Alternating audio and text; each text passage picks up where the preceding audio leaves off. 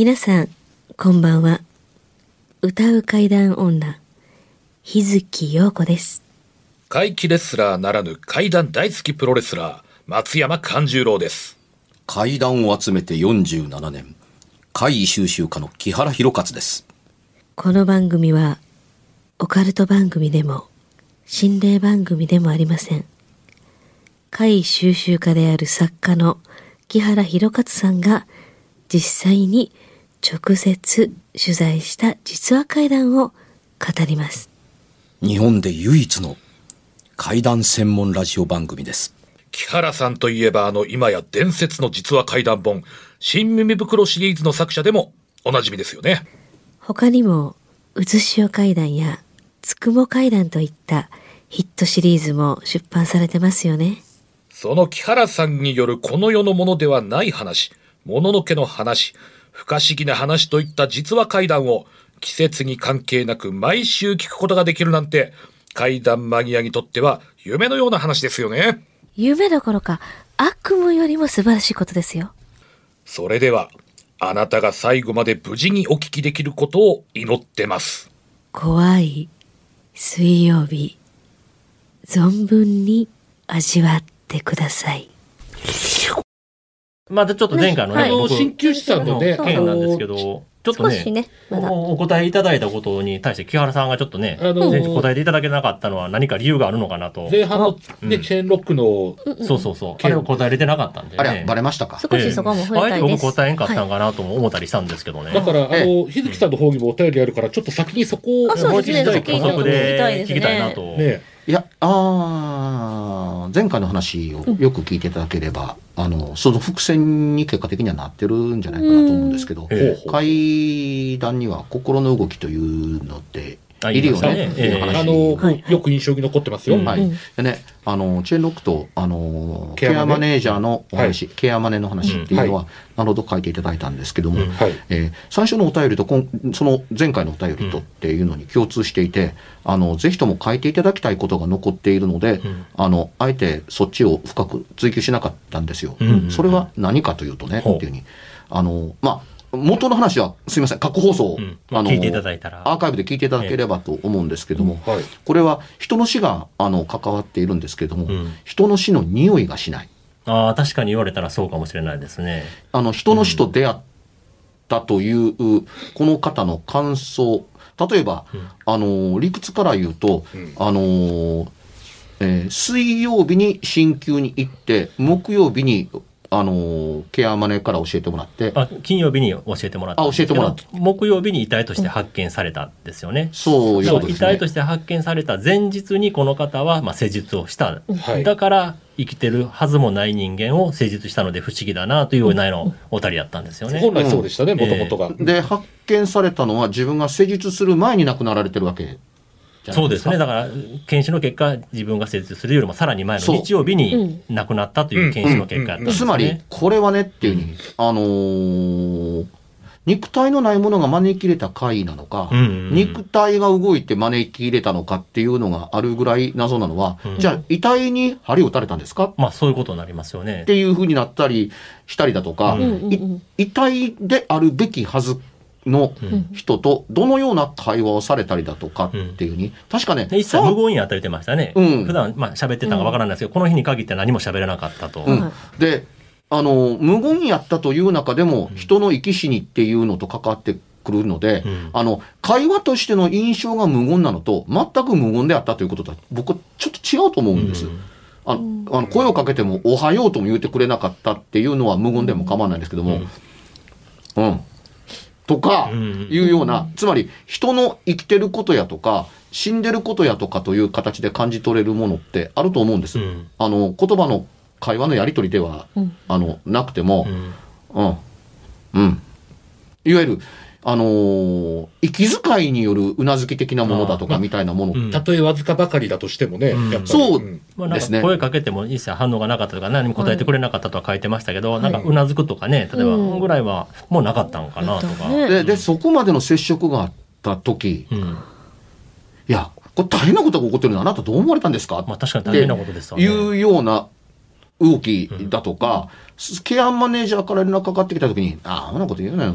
俺お前、その何あの、ね、えー木曜日に発見されたところか、水曜日に、に、あの、鍼灸師として行ってんねんでって、で、遺体が、の亡くなれた死亡推定時刻は、もっと前に亡くなってる、アホなことを言うなっていうようなやりとりだとかっていうのって、省略されているとするならば、惜しいんです。そこが逆にね、はしょってるんやったら欲しいとこですよね。その通りなんです。でうん、はしょってると書かれていたのでうんうんうん、はしょっている以上、書かれてる以上はうん、知りたいことが入ってないだけであってうん、あったことあったのだったらばっていうところだったりするので、ちょっとね、あの、番組的にに全部を読んで取り上げるかどうかはともかくとして、全部書いていただければと思そうですね。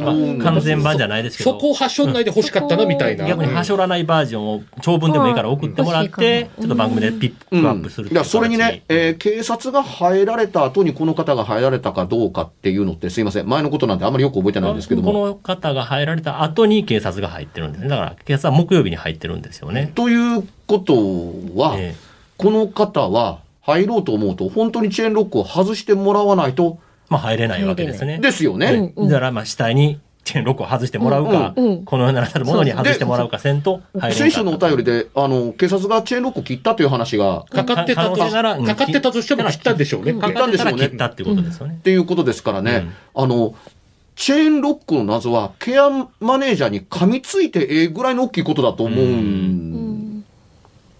ですよ。うん誰が開けたんや、俺。うん。じゃああの時誰が開けたんやって、う。ん。チェーンロック開けたの誰や水曜日に。う。んその物理的に考えると、間違いなくあの普通の生きていらっしゃる時人の体ではないわけですから、硬直も違いますし、針を打つ方なら余計にその針の入り方とか、でも普あそうか段一緒やったって書いてましたそうもんね。触った時とかのあの体温だとかが、本当はいや、体温もね、なんか書かれてあったような気うん、がするんですけど。頭があっ。たとか、まあでだから普通やったと。物理的に考えたらもうおかしな話になってくるので、そこで体温が感じられたって言ってはったから、いや、後でね、まケアマネージャーから、あの、例えば僕だったらねってね、嘘つけよお前っていうふうに思うぐらいっていうのが、がの怒りがあってもええと思うのと、怒りと恐怖が湧きますよね。そうそういやそれにね、うん。あのー部屋の雰囲気や死の匂いっていうのを全く感じられなかったかどうかって、うん。もし新日曜日に亡くなってたら、やっぱり刺繍というのは知るはずですよね。水そ曜日の通り。空気も変わるはず。うん、あの僕は遺体を何度か見たことがあるので、うん。あの刺繍というものってうん。分かるん、ん。分かるというかあるということが分かるんですよ、うん。それも結構する、うん。まあ、体液が出てきたりしますしね、亡くなったら。あ、そう。うん、なので、その、心の機微やとかっていう、うん。ともかく帰った後に、また、あの、チェーンロックをかけてるわけですからね。そうですね、まあ、そういうことですようねん、。そういうことだったりするから、え？ほな何か、あの、俺入れてもうた後にかけたっていうことやないかっていうとこだったりするから、余計にケアマネージャーに噛みついて構わない、かま、うん。噛みつくべきことだったりすると思うんですよ。うん。お金のやりとはとは全く別に。なので、その、心の動きというのをはしょらずに書いていただけると、あのー話しやすいというふうに思っているので、というので、あの、前回ね、伏線の、の、あの、後半のお題の方に触れて、階段には心やとか、話の後に、こういうことなんですっていうような、あのー気づきの部分というのを入れないうん。と、成立しないかもわからないことあると思うんですよ。うんなんせ、段ですから、みたいな風なそうですね話をしたっていうのって、そこにありますというところで、次行こう、行きましょうかあ。次のぜひともあの続きのお便りを、あのお願いしますお待ちしてますお待ちしてますあ。の、惜しかった。はい。さあ、いきますね、お便り。はいラジオネーム、みきみさん。みきみさん。はい、神戸市の方です。はい。私が所用のために実家に連泊していた最中の話です。うん夜仕事から帰ってきたばかりの主人から、一回家に帰ってきたと LINE が来ました。え、自宅に誰かが入った形跡があったってこと？と思い、急いで電話をすると、出勤時に閉めたはずのリビングのドア、かっこ引き戸が帰宅時には全開だったそうです。リビングは帰宅時間に合わせてエアコンのタイマーを設定しており、冷気が逃げないようにいつもドアを閉めてから出勤しております。なるほど。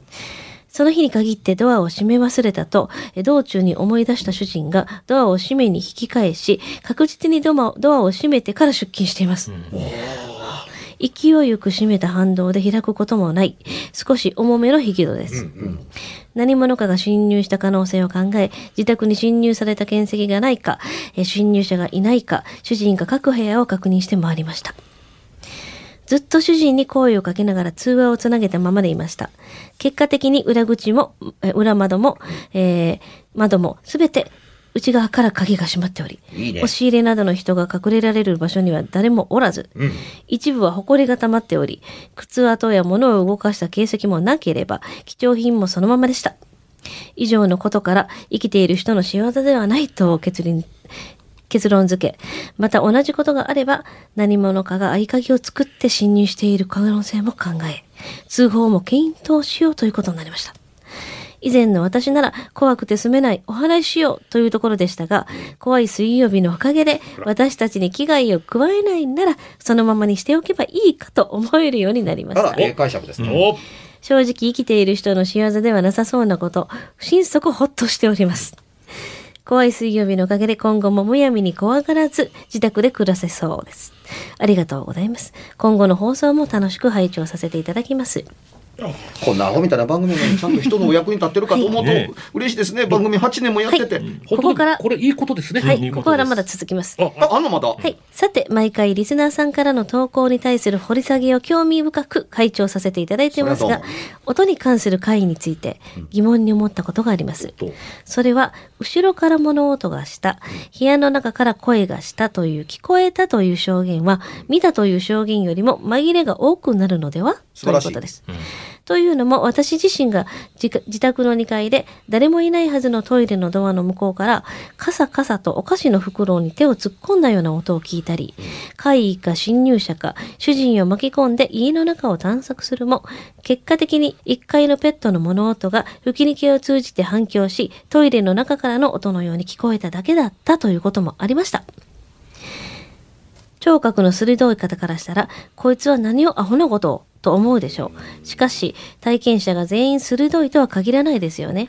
そんな時、木原さんはどのような点に注意して、紛れのないような取材をされておりますかという。質問も確かにそういうことあるかもしれないですね。ね確かにね。うこの方、文章うまいね。ううんんわかりやすかったとても。うんうんえーっとね、えー後の方と前の方と2つありますけれども、そうですね。あのー会の中によくあるもののの数が多いいい2つが書かれているんですが、そのうちの1個の家の中のな内扉が全部内鍵が全部閉まっているのに、あの引き戸が大きく開いていました、うん。っていうのを怖がる必要性がないという解釈大変素晴らしいのと同時に、あの類例としてあのいくつも話していきますけれども内鍵かかってるどころか、うん。自分の部屋からあの出ようと出てドアを閉めようと思ったら閉まってる押し入れのがの引き戸が開いていたって、うん。えいつの間にっていうことを体験した人って、えー何人も取材してます。話としては1個ですけど、えうん。あのー同じパターンの話を。そう。自分の部屋にから出て、うん。あの、それね、布団を開け、うん。あの、押し入れを開けて、布団を引いて、ん。あの、押し入れを閉めました。閉めました。さあ、寝る前におしっこってトントントンと降りてて、帰ってきてガチャッと開けたら、あのー押し入れが開いている。うん。なんでや。そう、それがねっていうふうに、そのバーンと開いているのではなくて、両方から開いて真ん中で、えあの、二つ重なってる。ええ。つまり何も出せないんですよ。うそうですね。ん。うんっていう状況下というのに出たことが、あの、あるだとか、ガラガラガラっていう玄関が開く音がするはずなのに、音がしないのに扉が開いてるっていうことがあったりだとか、階段の描写の中によくこういう言葉があります。スーッと音もなく扉が開いて。あああ、ありますね。うん。ん誰？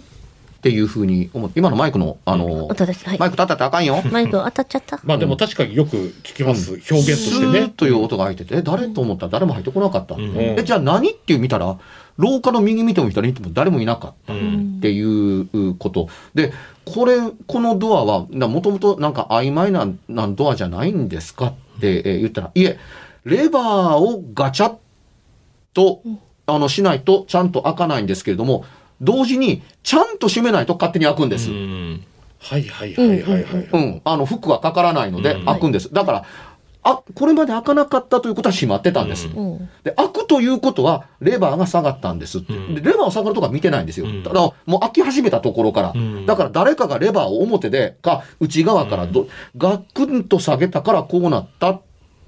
まあ、ここのラジオの扉みたいなもんね。うん。そうですね。うん。下げたまん、下げて、ロックを完全に外して、あの、フックが外れて開き始めた時にパッと離すと大丈夫っていうに近しかったりするので、うん。あれと思うっていうとこだったりするから、その時の行動が廊下の方に顔を出して、右見ても左見ても、うん。え、いないの？っていうことになったりする。というような、この、開けたり閉めたりするという回は、比較的多い部類の回に属すると僕は、あの、思うんですよ。しかし、そのほとんどが正体と意味がわからない。確かにそうですね。あの、存在を何かが伝えたいのであるならば、他に方法はいくらでもあると思うんですよ。しかも、あの、物質的に言うんだったらば、そこまでのエネルギーをかけなくていいものっていっぱいあるんでそうす。ですね。あの、例えば、机の上に置いてある紙をずらす。ううん。ん。だとかね。あの、もっと気づいて構わないものとあると思うんですよ。あの、ね、あの枕ポーンとどっかに動かす、スライドさせるだとか、布団ペペロッとめくる方が、エネルギーいらんのと違うのっていうわかりやすいですしね。そう。んあのー佐々木くんの自宅で起こった、重いこたつを持ち上げて、わざわざ、よいしょって外さないと外せない、足の、あの、ストッパーをずらしてるっていうのと、よく似ています。そうですね。そんだけのエネルギーをかけてまでして気づいてくれっていうんやったら、もっと力のかからへんもんっていくらでもあるやんか。そうよね。紙になんかボールペンで書いとけよとか、例えばね。そういうことできるんちゃうんとか。で、多分このラジオを聞いててえ、なるほど、その通りやって、ポンと手を打ったら何をやったかというと、エルム街の悪夢の DVD を入れ替えたりするわけです。そうですね。あーよう意味がわからん。やっぱりフレディ的な。仮に同じの貝だ、あの、貝の主が同じだったとしてみたら、えよりエネルギーのかからない方を選択してあんたは偉いっていうところですけど、ええ当然、あのー接点が違うので、ええそれ同じ犯人ですかって言われると、いや、別に。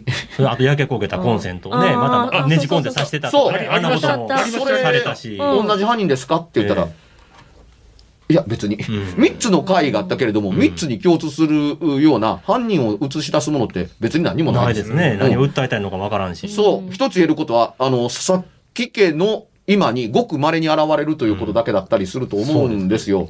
でこれにね、恨みや呪いや過去にあったことが、し知りもしない過去にあったことを乗っけるのは簡単なんですけど、何にも分からへんのと状態は変わりません。うん。ただ、恐れる必要性がなかったりするのは、こういうことがあったらどうしすればいいかって言ったら、たまにはあるで、こんなことっていうものが。いや、説明もできひんし、あの、どういう原理なんやとかね、どんなエネルギーがかかれば何言ってもか構いませんけれども、最終的にわからないものはわからなくていいんです。うん。まあ、うん。ここたつのバランスが悪いとかね、そうそう。そういうことはあるかもしれないですけど。うん。うん。うん。だから今言った通り、何の因果もないのに、あの、押し入れが開いたり、ドアが開いたりっていう例って、事例って多かったりするんですよ。あの、変わったところで言うと、えももう、あの、この量、うん。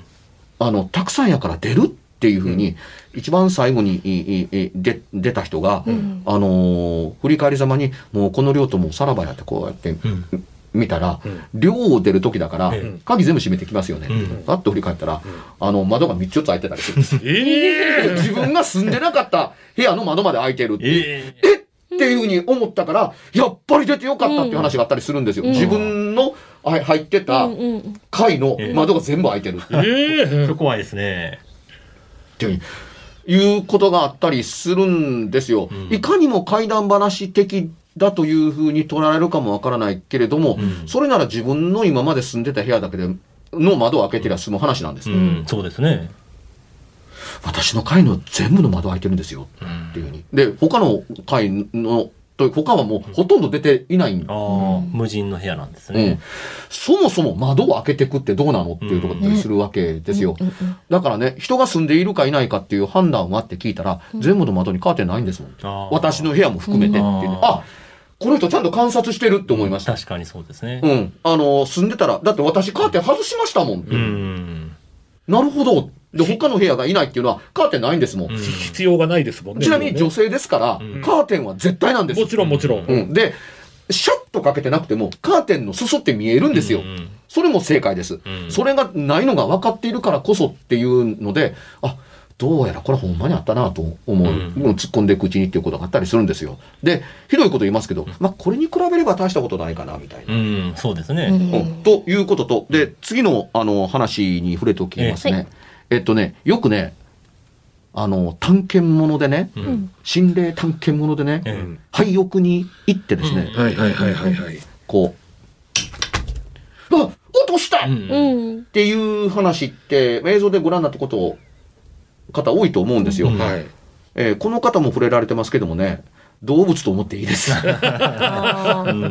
あのね人がいなくなって人の気配がなくなった建物って動物にとってこんなに住み心地のいい場所ないんですよ、うん。猫もおるやろうし、うん。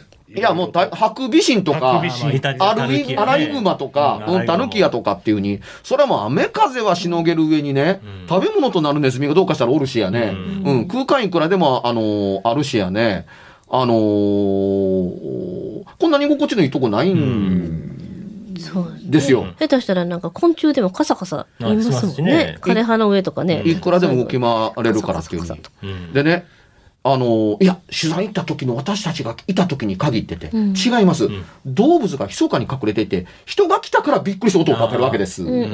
だから、人が来た時ほど音が出やすかったりするのを、うん。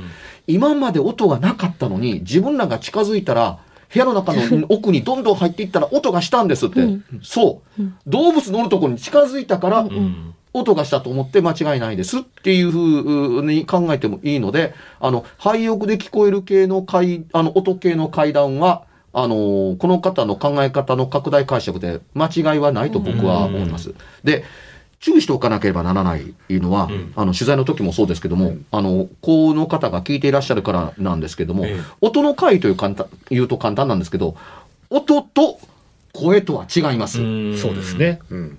うん、だから、あの、圧倒的に音系の階段が多いことに対して、声系の階段は少ないです。あほう。で、あの、声系のものが少ないものの理由に、情報が量が多いからだと思うんですよ。昔の怪談本のね、声の回が書かれてるものって、まあ、よう喋るんですわ。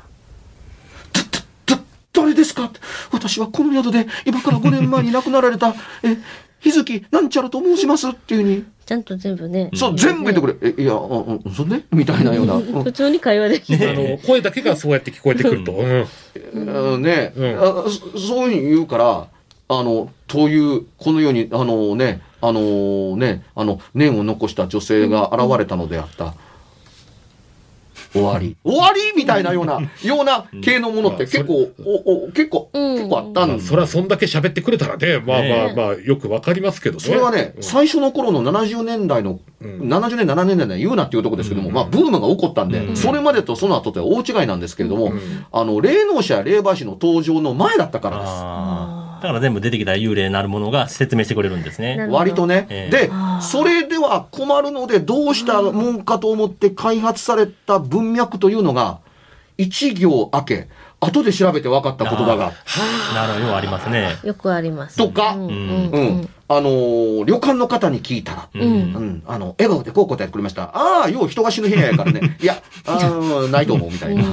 うん、いや、い今の、今の、今の作り話ですけども、例えば。誰かに、あの、いわゆるあの、後日談的に聞いたらっていうとこだったりするわけですけども、うん。誰一人としてその後日談の中に出てくるう人間はですね、えそのようなことがあったんですか？ってなこと言う人おらへんわけですよ。うん。ああ、あ、あれね？え、あれなんですか？みたいなぐらい、まあ簡単に分かったりするのと、なんで後で、後でなこと聞こうかと思ったの？みたいなような、うんことがあったり、えーするわけですね。あるいは、あのー現れた回より対して自分の声の方がでかいという、これ、声そのものが回なん違うみたいな。ううんうんん、ギャーみたいなことを言うて、え現れる方もみ目撃した方も同じようになんか絶叫ばっかりする 系のもの。これもね、流行りとしてはあったんですよ。うん絶叫うん、系が。うん、うんあの、うんはいうん絶叫系が。うんねなんか怪異のある家、やかましいってしょうがない。まあですね。確かに確かにね。うん。そんなことないし、人がほんまに踊れた時声出すかって出さへんって。ここれそうなんですよ。ね本当。うん。でもね、そう止まるよね。息も止まるもうんん。って。息を飲むですね、まさに。これ本当ギャーとか実際ないですからね。うんうん。これはね、あのー、70年代にたくさん書かれた怪談本の名残です。うん。これをそのままあの劣化コピーして、トレースして劣化コピーににすると、あ、こういうもんなん昔の怪談物ギャーって鍵括弧に書いてありましたからね。どっちが叫んでんねやろみたいなよう あ、な。風に捉えなくもなかったんですけど、うんこれをコピーしていくと、恐怖イコール叫びう。うんん。とか、わからないものと出会った時イコール叫びうん。だとかっていうふうにつながりたがったりするんですよっていうとこだったりするんですけど、僕、